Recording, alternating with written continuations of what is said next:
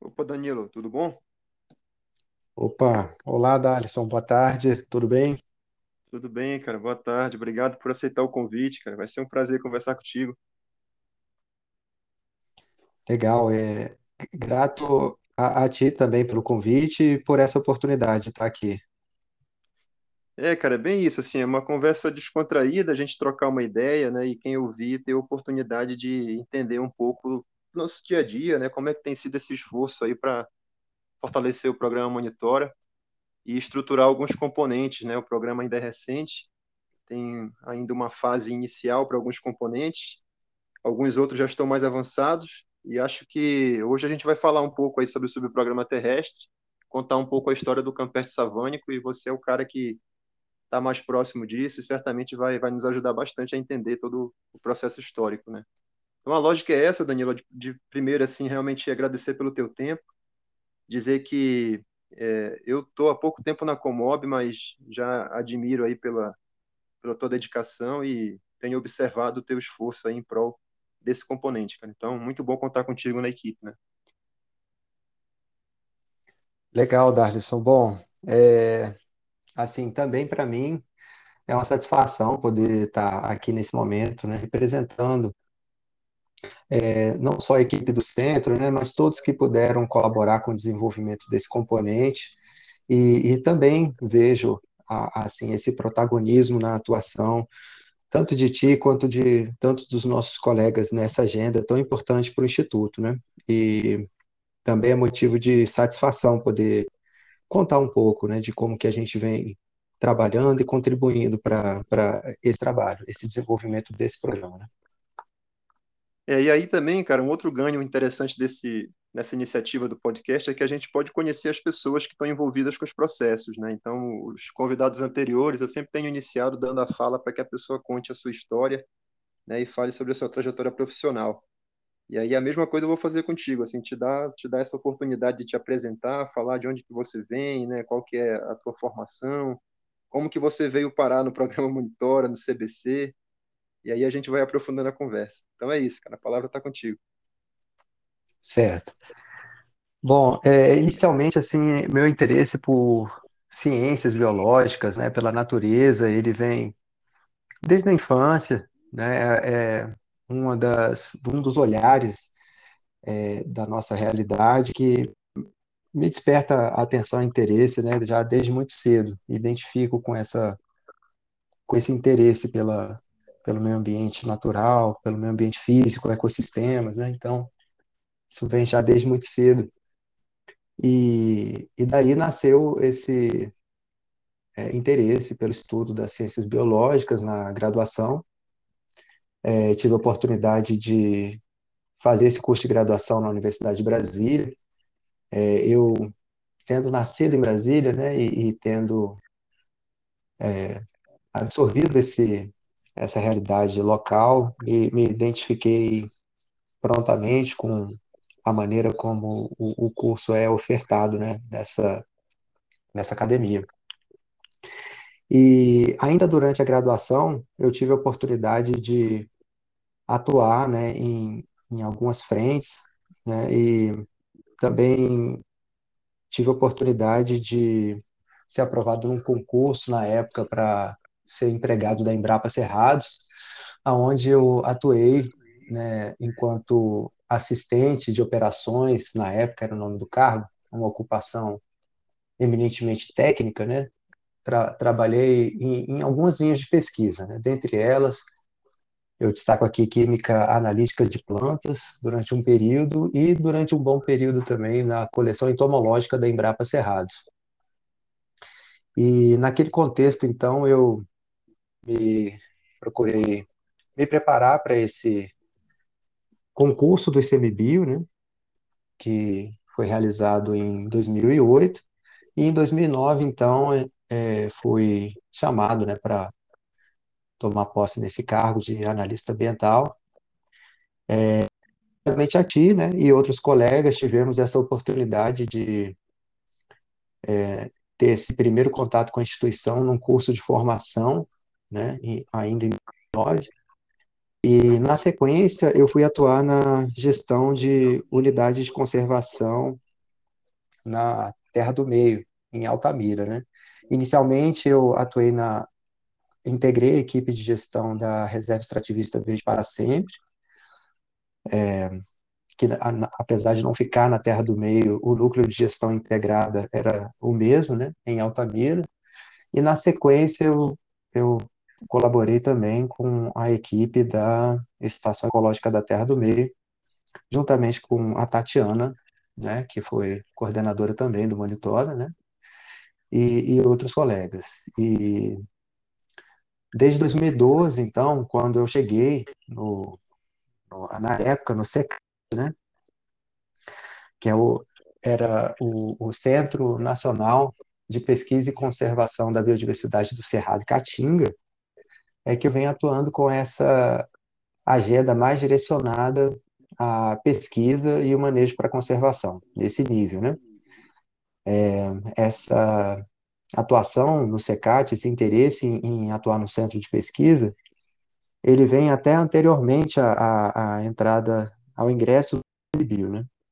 Já desde a atuação na Embrapa Cerrados, eu já visualizava essa possibilidade de poder colaborar com essa agenda o dia que estivesse no Instituto, né? E essa oportunidade veio é, em 2012, né? Três anos depois de atuação nas, na, na, gestão da, das UCs, né? Praticamente três anos, um, um pouco menos que isso. Cara, pegando esse recorte aí, Danilo, lá da, da Amazônia, o que que tu trouxe de aprendizado de lá, cara, que vale a pena a gente registrar aqui?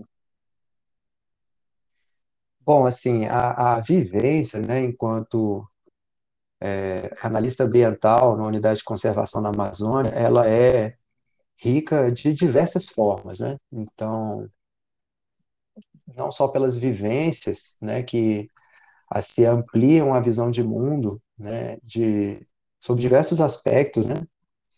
Mas também do ponto de vista profissional traz para traz uma noção mais realista é, do, do enorme desafio que é a gente proteger e gerir as, as nossas unidades de conservação com realidades tão distintas né, no país. Né? Tive a oportunidade de visitar algumas unidades de conservação, atuando profissionalmente, e vejo essa, essa diferença que, que existe né, tanto em termos de condições logísticas, de infraestrutura, de pessoal, para cumprir esse desafio.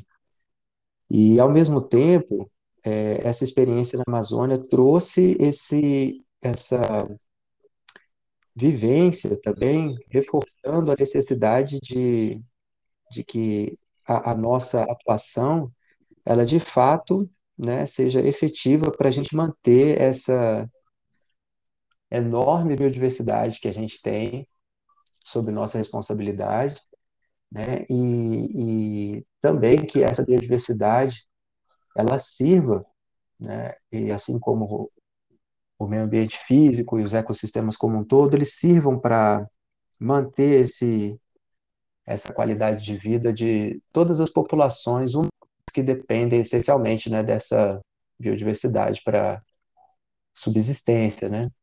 não só das populações extrativistas e comunidades tradicionais, mas todos nós que dependemos essencialmente né, desses serviços ambientais e ecossistêmicos né, para nossa subsistência. Então, é, essa realidade é muito evidente. Né? Então, é, além disso, né, assim, a, a, a escala amazônica por si só ela é surpreendente, né? Então, por exemplo, para você fazer uma simples incursão na UC, para qualquer dos processos de gestão que a gente já já fazia, né? A, a escala de logística, deslocamento, o tempo de uma de uma voadeira, né? Muitas das vezes você se deslocando o dia todo ou mais de alguns dias para poder chegar ao seu local de trabalho e realizar a sua ação, né, já, já mostra, assim, né, de uma maneira prática, né, para o gestor é, é esse, esse tamanho, o tamanho desse desafio, né? Perfeito, cara. É isso mesmo. Eu tive uma experiência lá na NGI de Altamira. Eu lembro que eu fiz uma fiscalização no Parque Nacional Serra do Pardo, e 15 dias lá. E é isso, cara. Era o dia inteiro para chegar no parque de voadeira, cara. Uma viagem na- lá pelo rio, e rio cheio de pedra, né? Então, assim, são realidades bem diferentes, assim, e, espalhadas pela Amazônia inteira, cara. Tem seis que, de fato, você passa até mais de um dia para chegar na UC, né? E essas coisas a gente é, às vezes vem de uma região que, não, que a realidade é diferente, você pega o carro e está em uma hora na unidade, aí você chega na Amazônia, tem que passar o dia inteiro se deslocando. É uma é uma coisa que assusta realmente. E a realidade as coisas no planejamento e, e conviver com isso, né? Se quiser fazer gestão desses territórios. E aí, Danilo, pegando esse gancho, né, da tua experiência no CBC, cara, acho que é interessante também a gente falar do centro, né? E aí, é, se você puder apresentar o centro, o histórico dele, né? Como que tem sido a atuação e até mesmo essa atuação do centro com as unidades de conservação, né? Como que tem sido esse contexto aí do CBC? Certo. Bom, para falar do CBC, inicialmente eu acho importante falar brevemente, né, um pouco a respeito da atuação do centro que deu origem, né, ao CBC, que é o SECAT, como eu mencionei, né? E a história do SECAT, ela se assemelha à minha também, porque o centro ele foi formalmente criado é, no dia que eu tomei posse também no ICMBio, né? Então isso também é algo que me chamou bastante atenção.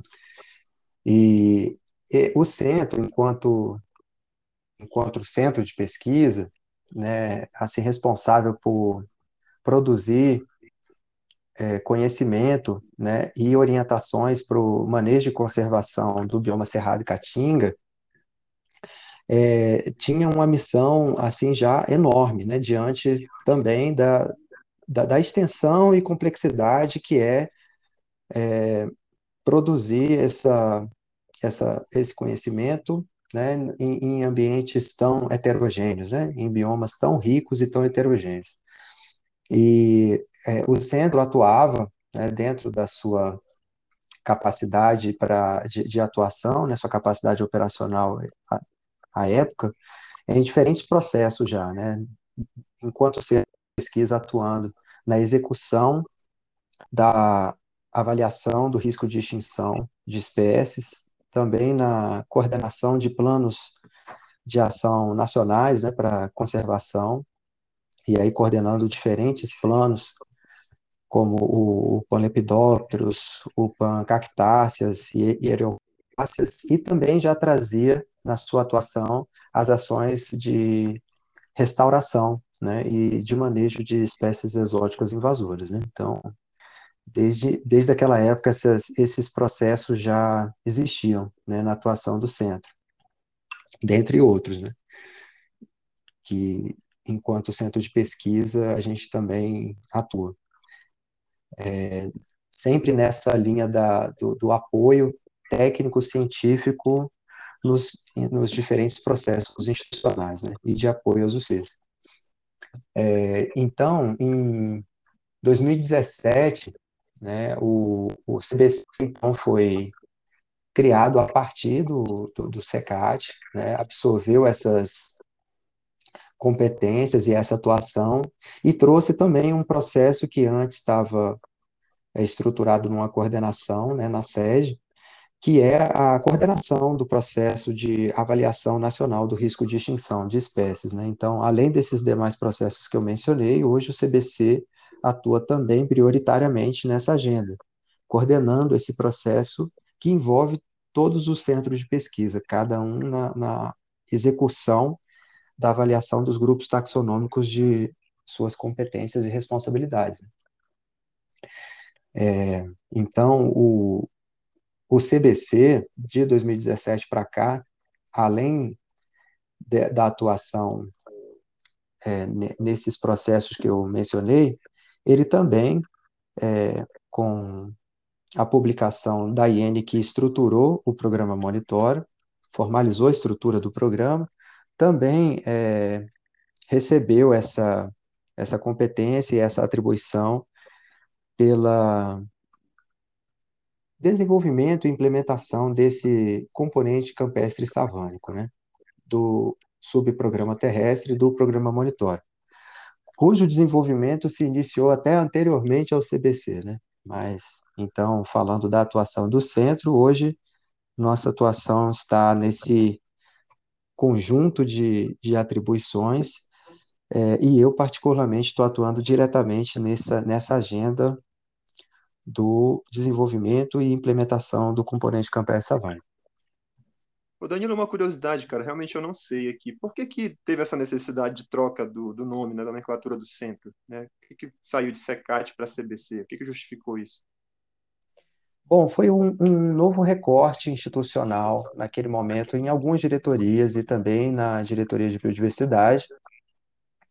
É, e como eu mencionei, né, o, o que a gente observa é que enquanto centro, ele manteve a sua atuação dos processos é, finalísticos de centro de pesquisa que já existiam né, no, no antigo SECAT e também trouxe para atuação essa coordenação do processo de avaliação do risco de extinção de espécies, que, assim, na minha percepção, né, é um processo é, bem característico da, da diretoria e que, para poder ganhar a, a escala e a atuação que hoje ele tem, eu vejo como tendo sido bem é, importante esse destaque né, do, desse processo para um, uma equipe que se dedicasse é, de uma maneira né, específica a ele. E, e, hoje a gente tem, então, né, no, no CBC, né, um, um conjunto de, de uma equipe relativamente ampliada, né, dentro do centro que coordena e gerencia esse processo especificamente, né, de avaliação do risco de extinção, uhum. é, além da execução que o CBC também faz enquanto centro de pesquisa nesse processo, e as demais atuações é, de manejo e pesquisa para conservação que eu mencionei anteriormente, né? Então, é de fato uma atuação muito mais ampla do que de, é, as atuações características de um centro de pesquisa, né? Entendi, cara. E tem, tem uma outra coisa também que eu já observei, né? E aí, pegando lá a experiência da Amazônia também, que quando a gente ia recorrer à instituição, a um locus institucional que trabalhasse a questão da vegetação, no meu caso, arbórea, né? É, de fato, a gente acaba não, não encontrando no ICMBio. E aí, depois que eu cheguei na Comob, né, comecei a conhecer um pouco melhor sobre o CBC, e eu vejo que dentro do ICMBio hoje, o CBC também acaba é, tendo uma contribuição importante com relação a, a, essa lacuna que a gente tem na instituição, né? E hoje o CBC, inclusive, tem uma atuação com o componente florestal do programa Monitora, né? E, e aí é um outro contexto também que, nesse, nessa ampliação do leque de atuação do CBC, eu vejo que vocês também, devagarinho, vocês vão acabar assumindo um pouco essa necessidade, porque, de fato, o ICMBio tem essa carência, né? A gente tem centro para para avaliação e monitoramento de, de outros táxons, mas quando a gente fala de vegetação, é, como o CBC tem essa ligação muito forte com o Cerrado, é, eu já percebo que vocês estão também assumindo a responsabilidade por, por outros tipos de formação vegetacional, né? E aí isso já começou com o Monitora, é, vejo que, que tem atuação, acho que o Alexandre tem essa atuação né, dentro do CBC, não sei até que ponto você também atua, né, com relação a, a, Amazônia, por exemplo, se vocês recebem demandas de lá, entendeu? Ou se há um recorte específico para o Cerrado. Aí é a curiosidade que eu tenho, se vocês estão conseguindo atender demandas da Amazônia, por exemplo, né, de Mata Atlântica, ou se há simplesmente um recorte para o Cerrado, de fato. Perfeito, Darlison. Bom, é, enquanto geração de, de pesquisa para o manejo da conservação, o direcionamento ao bioma cerrado. Agora, a atuação no programa monitório, falando do componente campestre savânico, aí ela ocorre em todos os biomas brasileiros, né? Porque as formações vegetacionais campestres e savânicas estão presentes em todos eles, né? E, e além disso, falando dessa orientação é, para, por exemplo, ações de restauração e do manejo de espécies exóticas e invasoras, a, a, atuação também é em nível nacional, né? Então, é, além do Alexandre Sampaio, a gente tem também a, a, a Suelma, né? que é uma pesquisadora também de referência na área, né? Atualmente temos também a Kátia Ribeiro, Sim. né? A Desirri, que também está atuando diretamente dentro desse processo, né? Então, todos, todos associados, esses que eu mencionei, estão associados a essa atuação do, do, da equipe de restauração envolvendo as espécies da flora, né? Temos outras pessoas que atuam diretamente na restauração da fauna, né? A, Tainá, colega nossa também, né, responsável por, por essa orientação técnica em ações de manejo das espécies exóticas invasoras da fauna.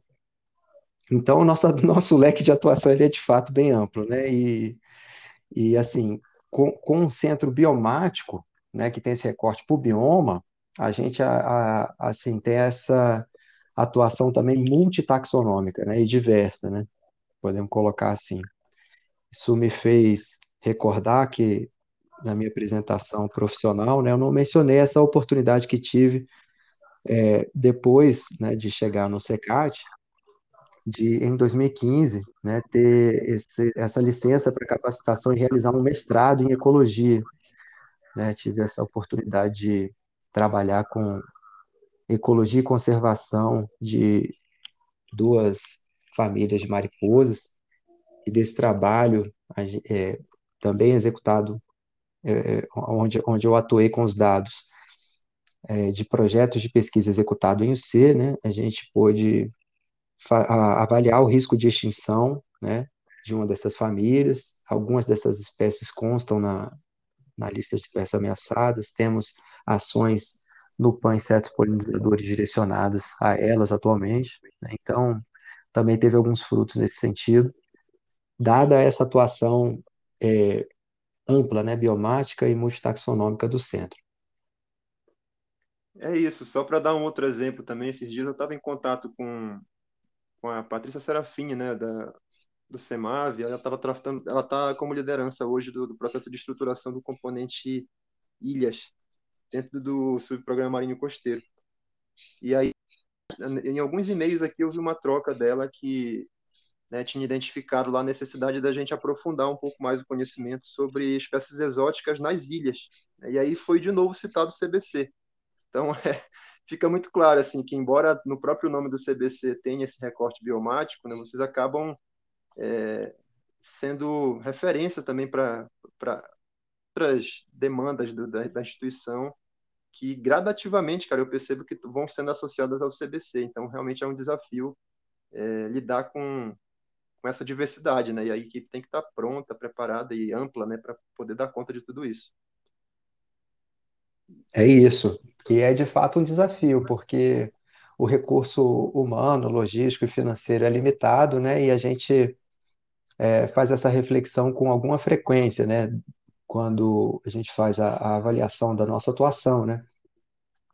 De que maneira que a gente pode continuar assim atendendo, né? De uma maneira boa, satisfatória, né? Os processos que estão sob nossa responsabilidade e avaliando criteriosamente né, a nossa condição de, de expandir né, a nossa atuação. Então, isso é bem é, é uma reflexão muito frequente né, no centro. Não, perfeito. Aí, aí, assim, já nivelado esse entendimento da atuação do CBC, eu acho que agora a gente pode mergulhar né, naquele que é o, o tema de fato do, do podcast, né, que é o programa Monitora. E aí, né, Danilo, a gente tentar entender como que foi essa estruturação do componente campestre savânico, se você puder trazer para a gente esse histórico, né? Você acompanhou todo o processo, falar um pouco como é que foi aquela, a questão da seleção dos alvos, né? É, é, esse detalhe que tem também agora de, de ter alguns alvos que estão com, com status de pesquisa para monitoramento, por que, que a gente está nessa fase, falar um pouco sobre o alvo global, e aí fica, fica à vontade para organizar essa fala para que quem escute entenda como que foi essa estruturação do componente campestre savânico.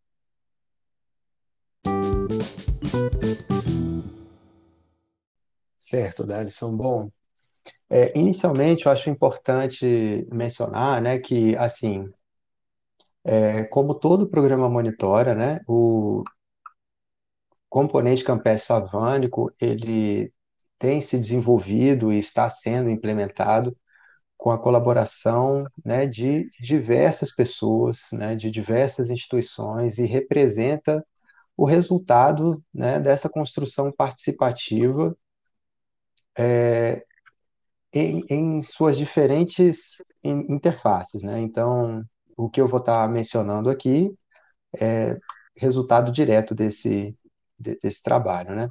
Então, Bom, esse componente, ele, ele começou a ser desenvolvido ainda no âmbito da coordenação de monitoramento da biodiversidade, né, a COMOB, é, isso em 2015, né, onde foi conduzido pela COMOB, na época, um, uma reunião, né, uma oficina técnica para fazer essa primeira definição da estratégia do componente campestre savânico. Né? Então, Naquela ocasião, foram convidados, é, de, foi um, um, grupo bem heterogêneo de participantes, né, com pesquisadores de diferentes instituições, da academia, né, é, representantes do centro de pesquisa, de diferentes centros, é, representantes das coordenações que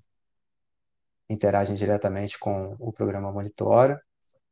E, bom, naquele momento, foi-se então proposta uma, uma metodologia né, de seleção de alvos indicadores, aonde os próprios participantes propuseram diferentes variáveis né, para poder é, cumprir esse desafio de monitorar esses ambientes campestres e savânicos. Né? Então, além das variáveis, foram identificadas os diferentes vetores de pressão e, e mudança né, nas quais esse, a biodiversidade nesses ambientes está sujeita.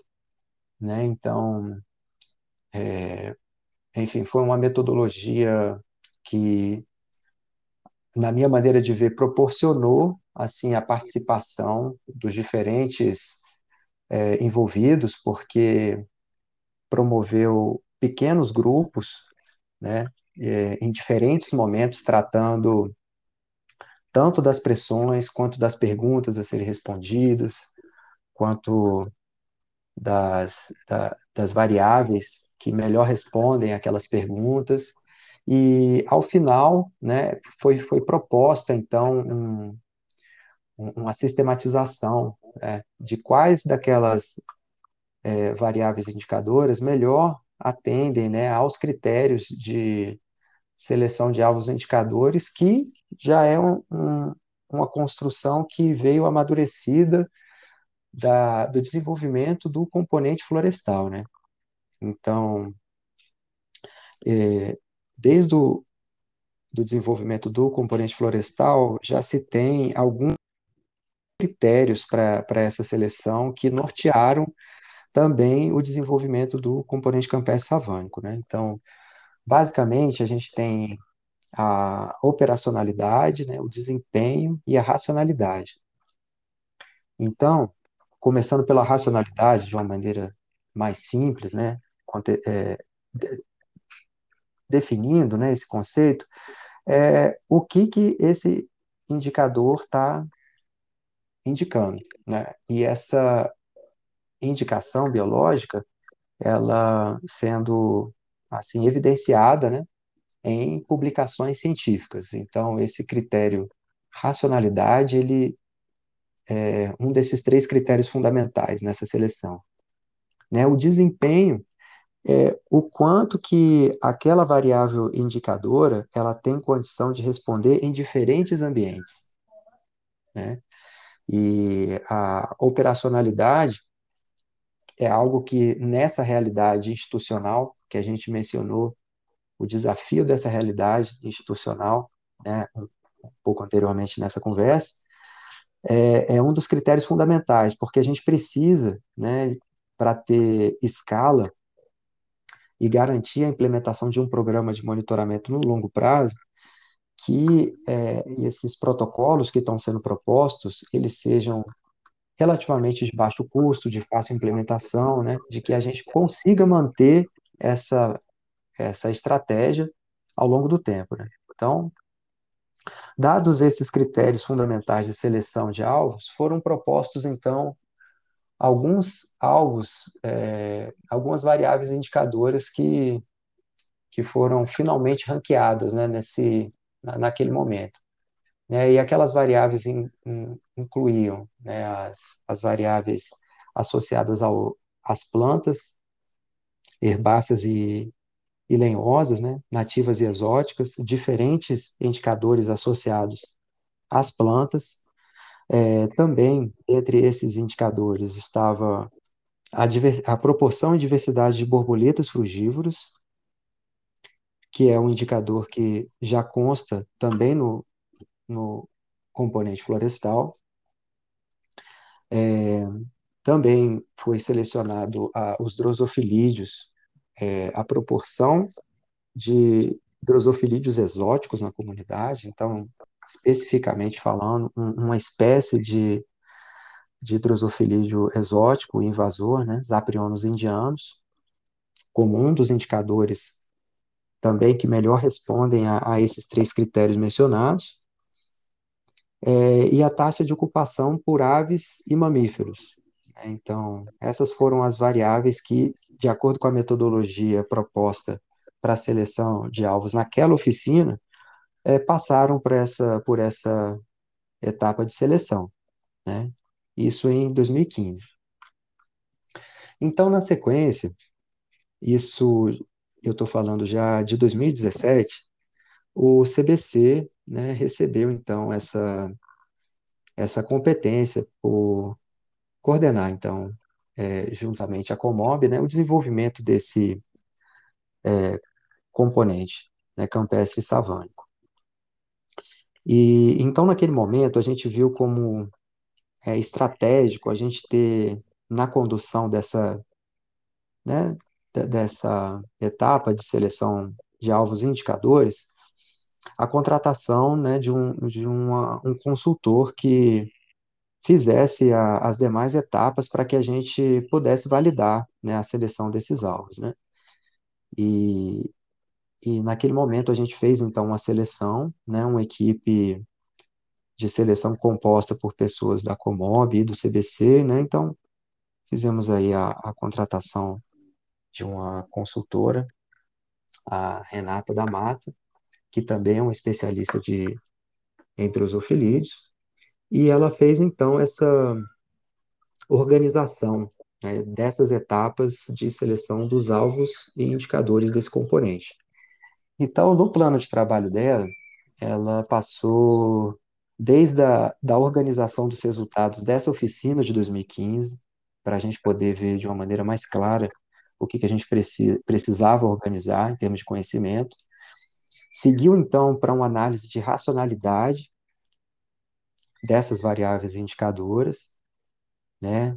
É, na sequência, uma análise das iniciativas nacionais e internacionais de monitoramento, né, associando essas variáveis indicadoras a essas iniciativas, uma oficina com especialistas né, dessas diferentes variáveis para poder identificar lacunas e necessidades de é, complementação de informações para que se tivesse essa, essa seleção, e, por fim, uma proposição para o Instituto, né, que orientasse essa decisão de quais variáveis indicadoras teriam essas características necessárias para essa para gerar a resposta que a gente estava buscando.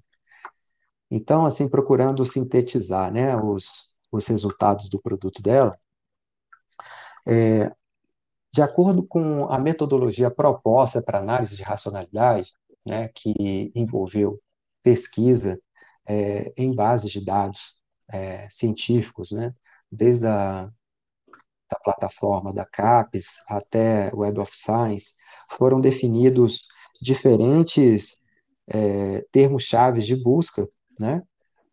Com operadores booleanos de, de sim, não, né? E para que o resultado ele filtrasse aquilo que a gente estava buscando. Então, ela fez uma busca por, pelas variáveis indicadoras associadas aos métodos e métricas propostos na oficina de 2015, né, nos ambientes campestres savânicos, e que não é, constassem termos de é, monitoramento é, ex situ, por exemplo, por sensoriamento remoto, e que excluísse também o monitoramento em ambientes é, aquáticos, né? Então, a gente poder ter o melhor direcionamento possível. E de acordo com aqueles filtros propostos, ela chegou num conjunto de artigos científicos que reuniu essa, a, a, aqueles termos, né, para cada uma das variáveis, e, e avaliou que elas, todas elas, essas variáveis que eu mencionei, tinham a racionalidade suficiente para poder seguir com as demais etapas de seleção é, dos alvos indicadores. Na sequência, essa análise da inserção dessas variáveis nas iniciativas nacionais e internacionais de, de monitoramento mostraram que todas essas variáveis, com exceção de drosofilídeos, já ocorriam também em outros programas nacionais e internacionais de monitoramento. Né? Então, ou seja, o que a gente estava propondo é, enquanto é, instituição para o programa Monitora, né, já havia alguma correspondência em outros programas de monitoramento, né? o que, é, enquanto é, seleção de alvo, né, é mais um critério que, que, que utilizamos né, para avaliar né, a pertinência daquela escolha. E na sequência, então, depois da, da oficina de com, com os demais especialistas, onde foram apresentadas né, alguns pontos fortes e algumas lacunas né, daquele, dentre aqueles alvos. Então, foi feita uma proposição de ranqueamento, né, com base naqueles critérios que eu mencionei anteriormente, operacionalidade, desempenho e racionalidade, né, gerando então um índice global de relevância para aqueles para aquelas variáveis. E ao final ela fez uma proposição né, para a instituição avaliar. Né? E nessa proposição, ela colocou tanto é, os indicadores associados a plantas quanto borboletas frugívoras, como aqueles que tinham o maior potencial para serem adotados enquanto alvos globais. E os demais indicadores, variáveis indicadoras, como alvos complementares, né? Aí a serem elucidados diferentes aspectos né, de cada um deles, mas com, com esse, essa recomendação né, por parte da, da consultora.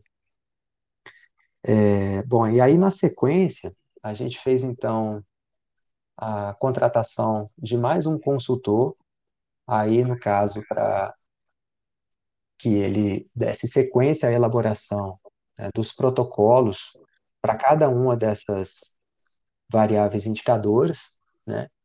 E, e aí, no caso, o consultor selecionado, né? Também um processo seletivo envolvendo o Comob e, e outros membros do CBC, né?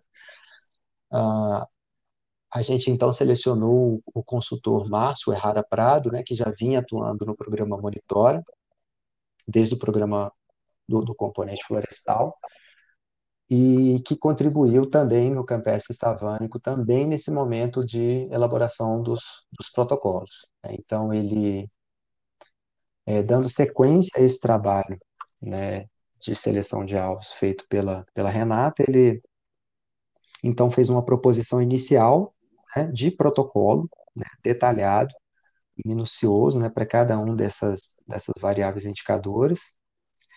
E na sequência foi feito então testes metodológicos para avaliar, né, a, de fato, a viabilidade, né, e, e performance desses protocolos, né, na realidade das UCs, né. Então, foi feito um teste piloto no Parque Nacional Mapinguari, né, uma UC amazônica, e um segundo teste piloto no UC do Cerrado, Parque Nacional Chapada, da Chapada dos Veadeiros.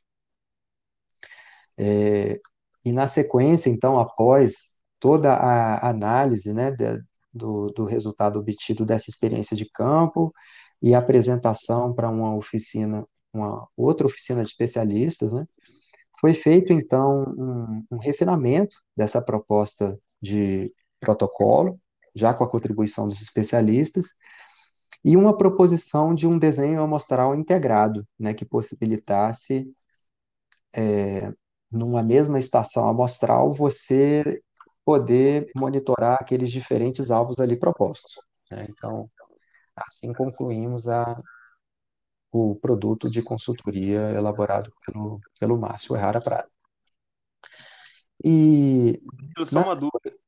Sim. Esse piloto em Mapinguari, em Mapinguari, lá no Parque Nacional, é, ele foi feito tanto para o alvo plantas quanto para os complementares também?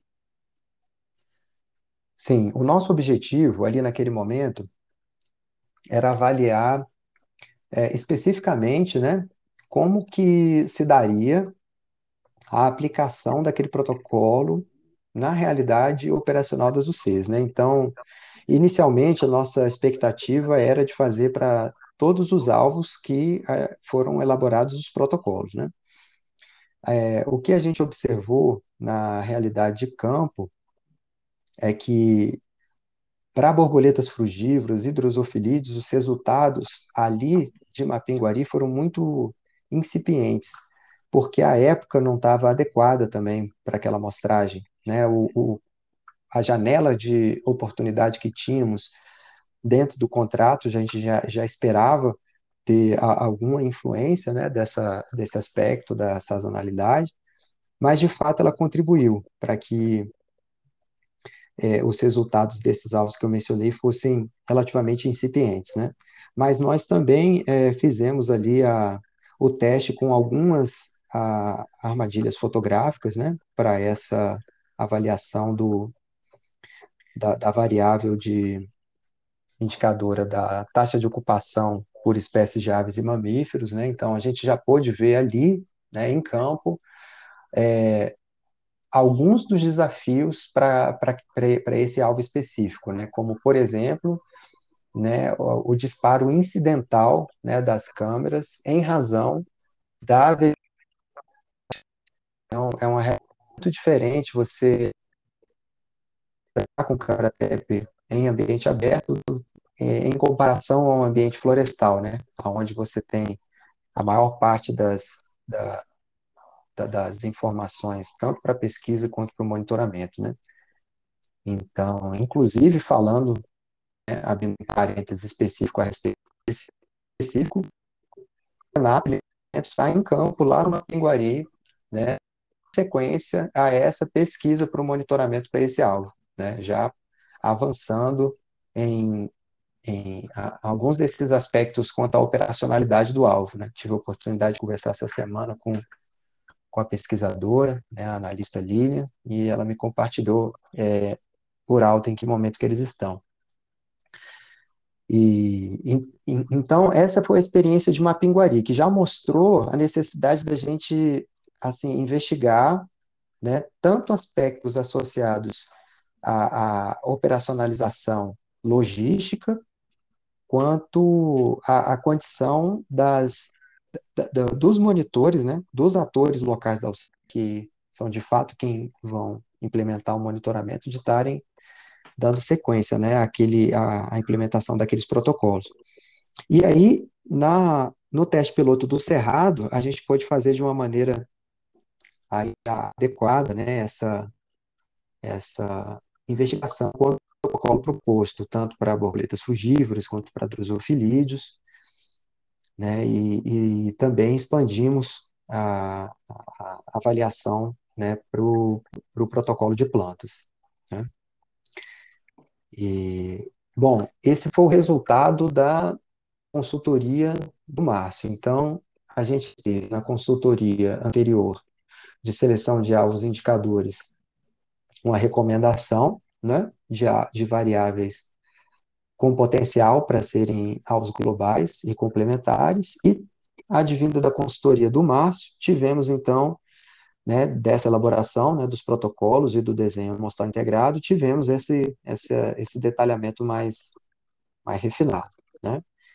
E aí até que em fevereiro de 2019 a gente teve uma reunião gerencial, né, na, na Comob, né, com alguns representantes do CBC e Comob, para poder ter uma decisão a respeito de como encaminhar né, a, aquela, aquele resultado né, técnico da, da, da seleção diante dessa necessidade institucional de, de priorização, né, de alvos que envolvem também né, é, outros aspectos além né, da, desses mencionados, né, aspectos tratando de gestão e administração do programa. Né, aí ali naquele momento, naquela reunião, né, foram apresentados né, os resultados da, da, das consultorias e foi visto então que aquele o, o alvo que responde de uma maneira é, de fato global, né, nessa diversidade enorme de ambientes campestres e savânicos, ou seja, desde quase uma duna, né, ambientes campestres assim muito ralos até com quase um, um, um ambiente florestal, né, uma savana densa, por exemplo, é o alvo global de plantas herbáceas e lenhosas nativas e exóticas, né? Com essa, com esse indicador, a gente consegue replicá-lo nas diferentes unidades de conservação, né, que têm é, formações campestres e savânicas, né, no seu território, e conseguimos compará-lo, né, de uma maneira padronizada, né? Então, foi recomendado, então, como alvo global esse componente, e para os demais alvos, for, dadas as diferentes lacunas, né? E aí cada um tem uma lacuna diferente, né? Ou de conhecimento, de racionalidade, ou, ou de operacionalidade, que se avançasse, então, a, a pesquisa para o monitoramento com esses diferentes alvos, né? Para que, uma vez validados, eles fossem validados enquanto alvos complementares nesse componente, né? Porque, por exemplo, um exemplo, o alvo de borboletas frugívoras. Né? Ah, assim, há uma certa lacuna de racionalidade quanto a, a, ao que o indicador responde dentro do ambiente savânico. Né? A gente já tem alguns projetos de pesquisa em andamento no CBC, né, que estão investigando também essa essa resposta de bioindicação. A gente tem alguns dados é, do monitoramento, por exemplo, no Parque Nacional de Brasília, em estações amostrais que estão localizadas é, em, em ambientes campestres, em ambientes savânicos, né, melhor dizendo, aonde a gente vê, né, com ainda dados não publicados, né, mas já temos esses dados do monitor já à disposição, a gente vê uma, uma assinatura né, dessa comunidade naqueles ambientes, né, se assemelhando não em termos de composição né, ou proporção, mas em termos de padrão, ao alvo no florestal. Né? Então, é, avaliamos que potencialmente esse alvo tem toda a condição de ser validado como um alvo para responder a mudanças na biodiversidade nos ambientes savânicos. Agora, quando a gente fala do, dos ambientes campestres, a gente tem ainda uma enorme lacuna de conhecimento para todos os alvos, né?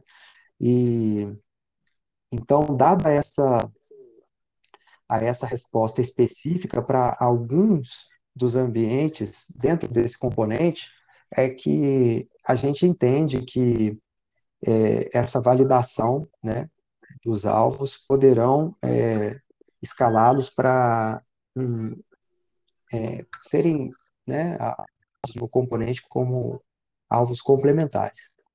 Então, nesse momento, no CBC, a gente está é, estruturando e desenvolvendo né, a implementação do alvo global, né, que atualmente é validada.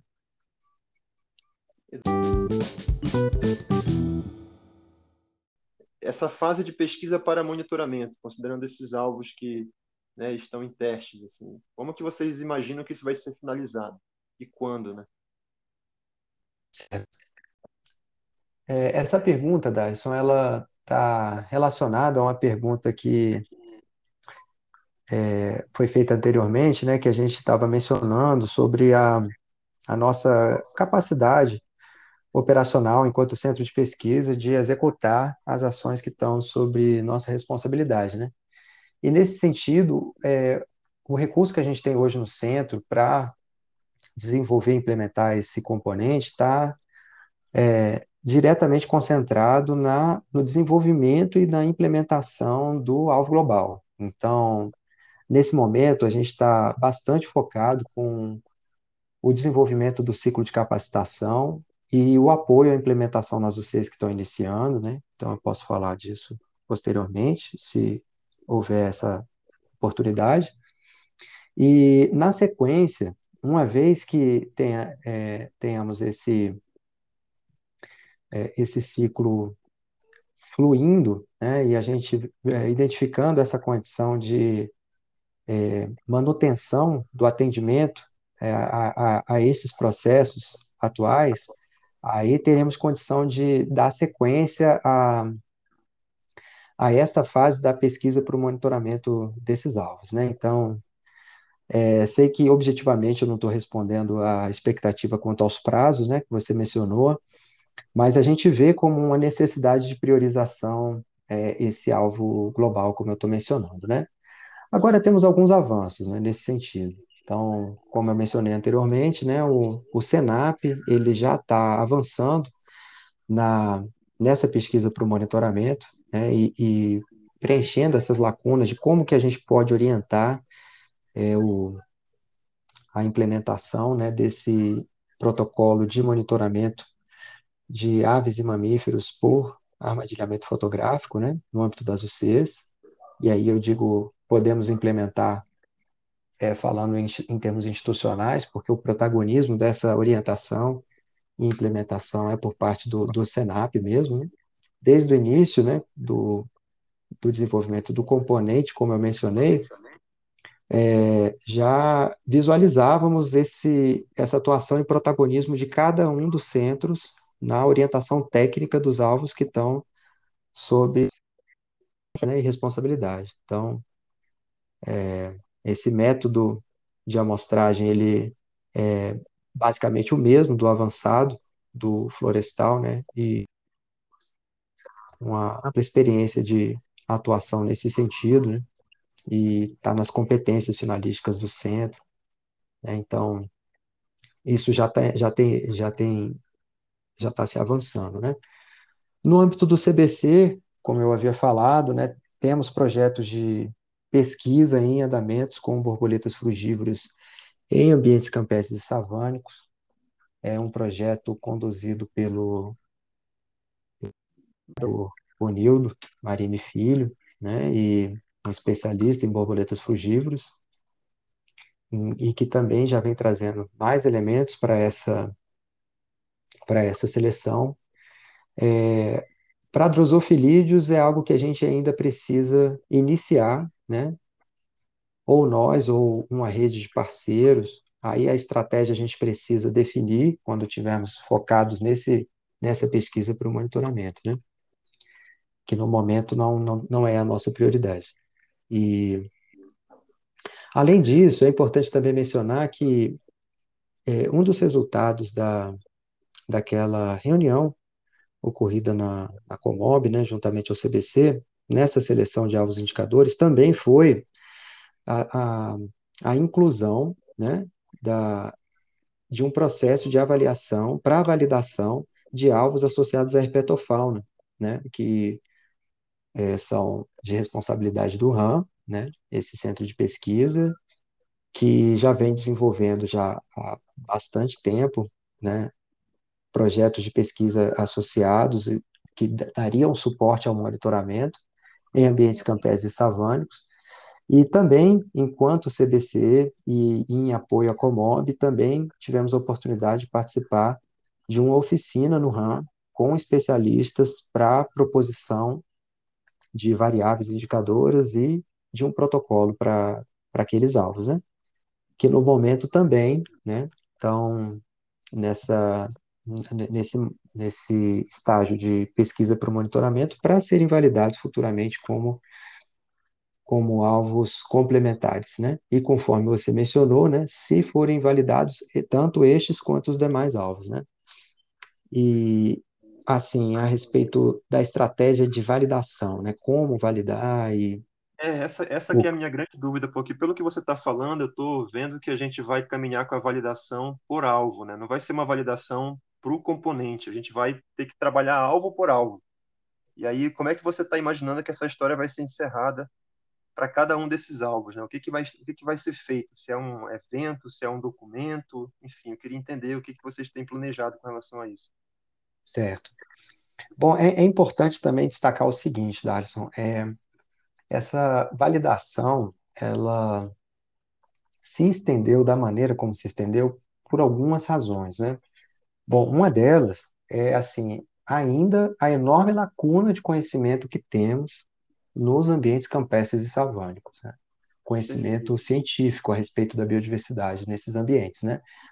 É, há artigos recentes, né, de revisão que demonstram isso, de que nos últimos 20 anos é que você teve aí um aumento, né, substancial de conhecimento associado à biodiversidade nesses ambientes, em algum. Você tem historicamente uma lacuna ainda de conhecimento enorme associado a algumas fitofisionomias e na biodiversidade ocorrente nelas, né, nos savânicos. Então, esse é um ponto a se destacar, né? É um desafio você monitorar aquilo que ainda é amplamente desconhecido. Esse é um ponto. E um outro é, eu acredito que é a própria maturidade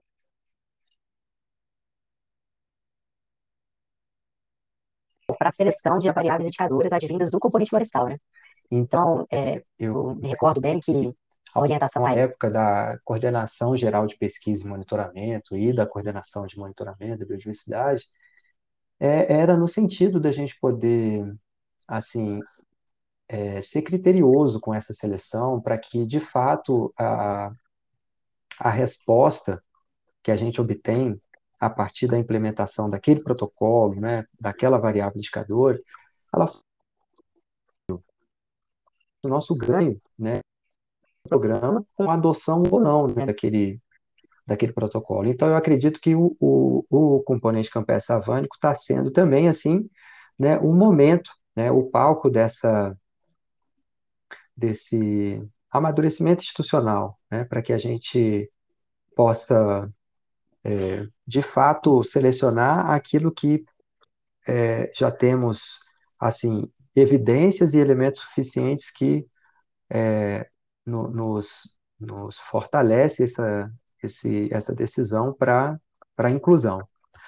Né? É, agora, é claro, a gente sabe que assim a, a própria implementação de um, de um protocolo ela gera dados que subsidiam pesquisas e, e elucidam né, aspectos da bioindicação. Ela, ela, enfim, o monitoramento é uma ferramenta que propicia né, uma série de, de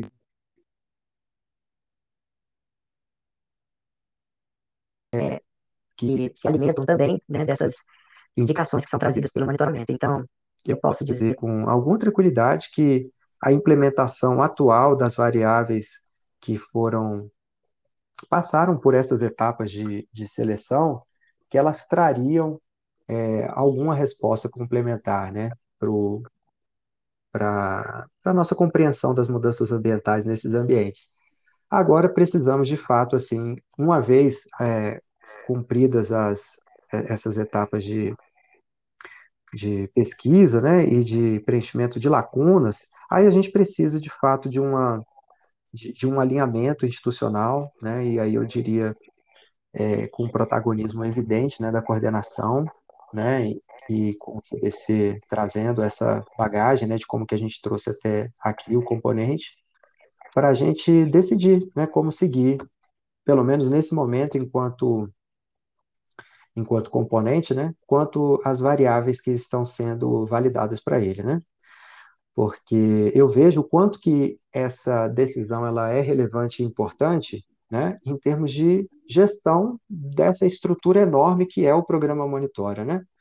É, tenho acompanhado isso já, há algum tempo, né, a, na gestão do programa, né, acompanhando a coordenação e gestão do programa. E recentemente também nas nossas conversas eu, eu percebo que é, o seu olhar e sua preocupação quanto a essa a, a essa necessidade da gente ter um, uma estrutura é, execuível, né, em termos de gestão, que, que a gente siga nesse caminho, né, de ter de ter uma estrutura enxuta o suficiente para a ponto da gente poder coordená-la e implementar e garantir sua implementação no longo prazo. É isso, cara. E, e, o programa ele tem que fazer sentido como um todo, né? Então, assim, a tua fala ela, ela deixa muito claro o processo criterioso de construção dessa estruturação do componente.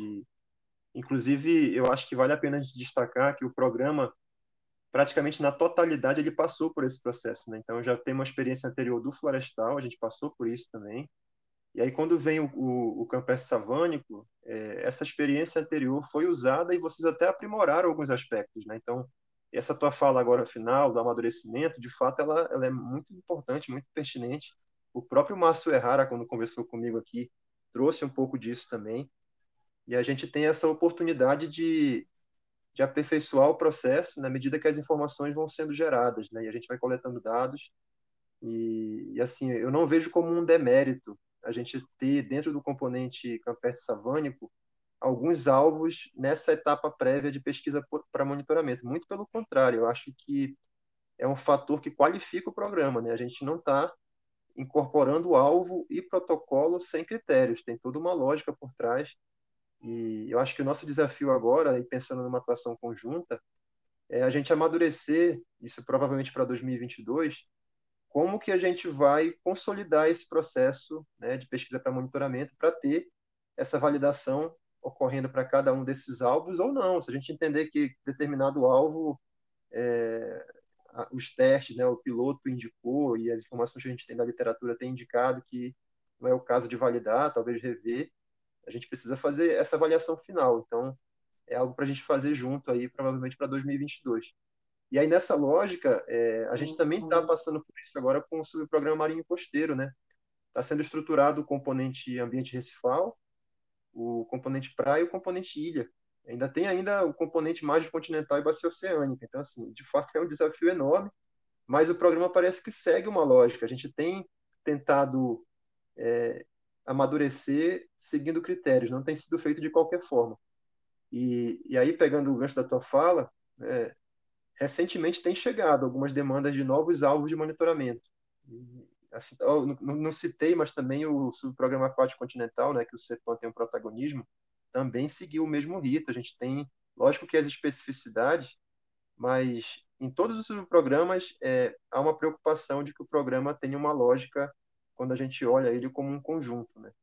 E, e aí, Danilo, pegando o gancho do que você, de tudo que você explicou, se a gente tivesse hoje uma situação que nem está acontecendo agora para o componente florestal e para o subprograma aquático continental, de alguns alvos que não não estão nesse escopo atual, né, e aí que em determinado momento é, há a proposta de que sejam incluídos né, no escopo aí do, do componente campestre savânico.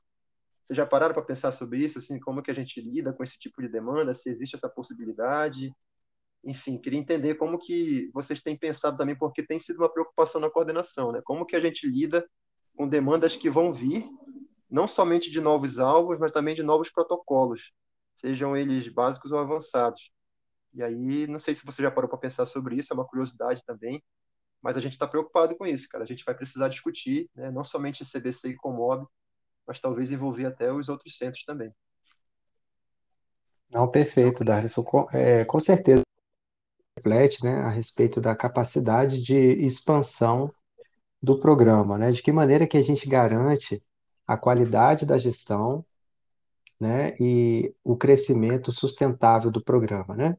E, e para isso, eu, eu vejo que, assim, tanto no componente campestre savânico quanto para os demais, eu acho que é fundamental a gente fazer uma análise é, de custo-benefício da adoção de um novo, é, de uma nova variável indicadora. Então, é, no início dessa análise de custo-benefício, eu diria que a clareza do o indicador indicando, né? E de indicação ela complementa a que temos com eu acho que isso é fundamental, é a primeira etapa para a gente é, vislumbrar a possibilidade de é, adoção de mais uma variável indicadora, né? E, e, um segundo critério que eu considero também tão importante quanto a análise da capacidade de gerenciar a estrutura atual.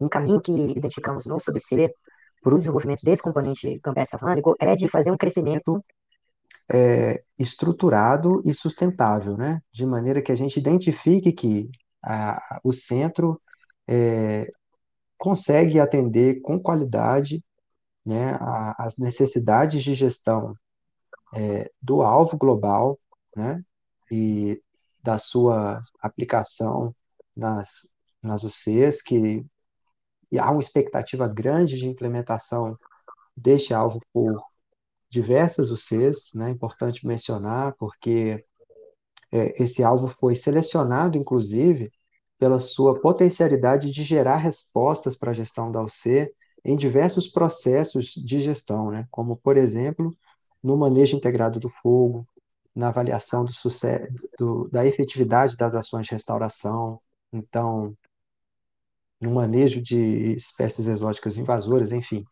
ele tem uma, um potencial de, de auxiliar a gestão da UC nesse, nesse sentido. Então, é, a gente vê que é, atender bem a, a, todo o ciclo de implementação desse, desse alvo, né? E fazer com que ele seja bem é, gerido no âmbito das UCs, que a gente tenha o ciclo de capacitação sendo oferecido de maneira regular, que a gente faça a análise e, e discussão dos resultados do monitoramento, né? que a gente possa consolidar isso né? nos encontros de saberes com as UCs e que isso se transforme numa ferramenta né? de utilidade para a gestão das unidades e também que nos permita avaliar a manutenção da biodiversidade né, nesses ambientes é, a gente considera como algo fundamental a ser, é, de fato, implementado né, com a qualidade, para que a gente possa, é, é assim, iniciar um processo de expansão de outras variáveis para complementar a resposta nesses ambientes. Né? Então, acho que as duas coisas andam juntas. Cara. É a gente é, fazer bem o que a gente dá conta de fazer, né? Eu acho que ter isso o mais claro possível na gestão né, ambiental facilita essa, essa tomada de decisão. Perfeito, Danilo. Acho que é isso, cara. Estamos chegando aí no final. Acho que você conseguiu abordar com muita propriedade aí todo o processo. E, e aí eu vou te deixar aqui uma deixa, se você quiser falar um pouquinho sobre os desafios, né, as oportunidades aí para o futuro, se, se sentir à vontade para falar um pouco sobre isso, até falar um pouco também né, mais sobre essas capacitações que estão previstas e como que está sendo pensado aí o próximo ano né, com relação a, ao Campestre Savane, que a gente encerra dessa forma, cara. Muito bom.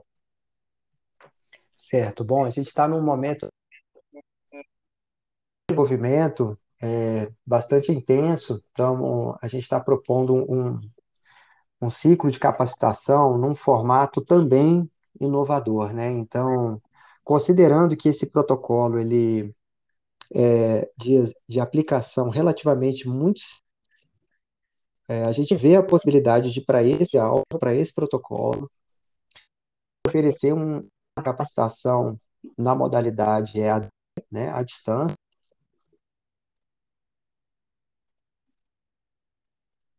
com uma abordagem prática associada que nos permita expandir essa capacitação para um conjunto maior de UCs, né?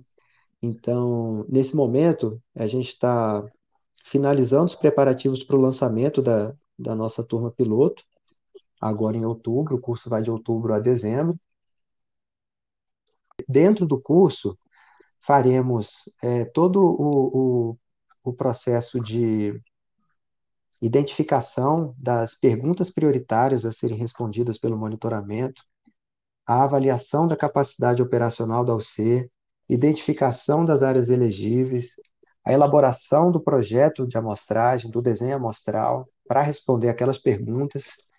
Faremos todo o cadastramento dos pontos focais e dos monitores no SIS Monitora, né, o sistema de gestão de dados do programa Monitora, e, e também uma capacitação prática da utilização do aplicativo de gestão de formulários digitais, né, que tem o, o protocolo de monitoramento, né, dispositivo móvel, o ADK.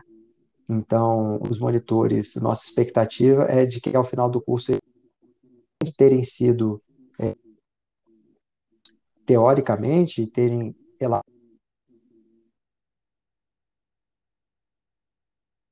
ela você né, já, já tenham é, executado, aplicado o monitoramento em campo ainda nesse ambiente de treinamento, né?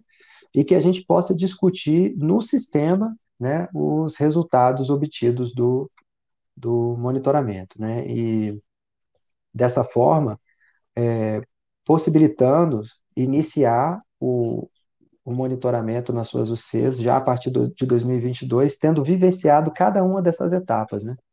Eu considero isso algo é, assim desafiador, né? Porque nossa expectativa é grande, mas é, tendo é, algum resultado positivo nesse sentido, a gente vê um ganho de gestão considerável, né? Porque acompanhando né, os desafios de gestão dos dados do componente florestal, a gente vê que grande parte né, dos desafios estavam associados pós-implantação né, das campanhas amostrais, né, como receber aqueles dados, organizar, sistematizar, e o componente campestre savânico está tendo essa oportunidade né, de estar tá iniciando a sua implementação né, de uma maneira mais ampla nas UCs, também com essa disponibilização desse sistema de gestão de dados, né? Então, é, nossa expectativa está, assim, é, bem concentrada nesse sentido, né? De fazer acontecer esse, esse curso, né? E para o ano que vem a gente espera estar, tá, assim, com toda a condição de implementar esse, esse, essa variável indicadora, né? O protocolo de monitoramento de plantas herbáceas e lenhosas, nas diferentes UCs que já estão é, procurando ao centro de pesquisa para poder implementar né, na, sua, na sua gestão. E como que está o cenário hoje, Danilo? Quantas UCs estão, estão desempenhando aí o componente? Olha, no momento a gente tem 13 unidades de conservação que estão previstas para implementação em 2022. Esse número ele, ele varia um pouco porque assim a ela trouxe também um impacto, né, nessas né, né, na, na implementação prevista, né? Mas a gente começou em 2019 com, por exemplo, o Parque Nacional de Mapinguari iniciando essa implementação, é, o Parque Estadual dos Martírios Andorinhas, né, no Pará também, e mais recentemente o Parque Nacional de Brasília. Já elaboramos os projetos de amostragem da Flona de Brasília e do Parque Nacional da Chapada dos Veadeiros. Né? Então, tem algumas UCs aí que estão né, na, na lista de prioridade para esse atendimento, né? A APA na... e, e outras. A gente já teve a oportunidade é, avaliar conjuntamente que a implementação desse componente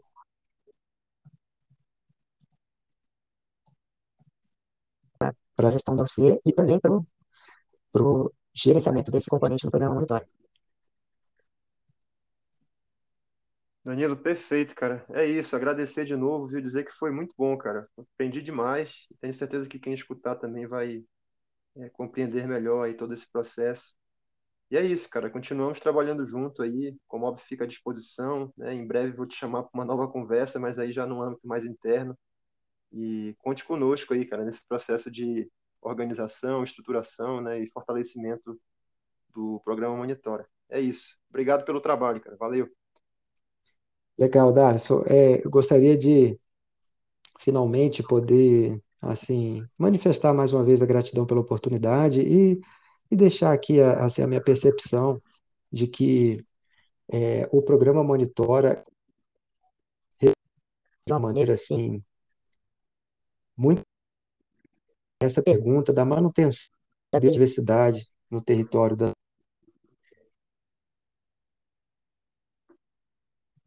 eu digo muito interessante porque, além de trazer essa investigação científica né, para a realidade das UCs, envolve né, os gestores, envolve a comunidade, né, a, a gente tem assim esse processo sendo cada vez mais internalizado na realidade da gestão das UCs, envolve os centros de pesquisa, atuação técnica, então eu, eu realmente reconheço que traz uma contribuição bastante significativa para a instituição e te parabenizo por aceitar esse desafio, que é gerenciar esse programa como um todo, e também pelos êxitos que já vem é, obtendo na, na, gestão recente do programa. Né? A gente tem interagido já em, em al, algumas oficinas e aos poucos a gente vem avançando em, em alguns pontos bem relevantes para essa gestão.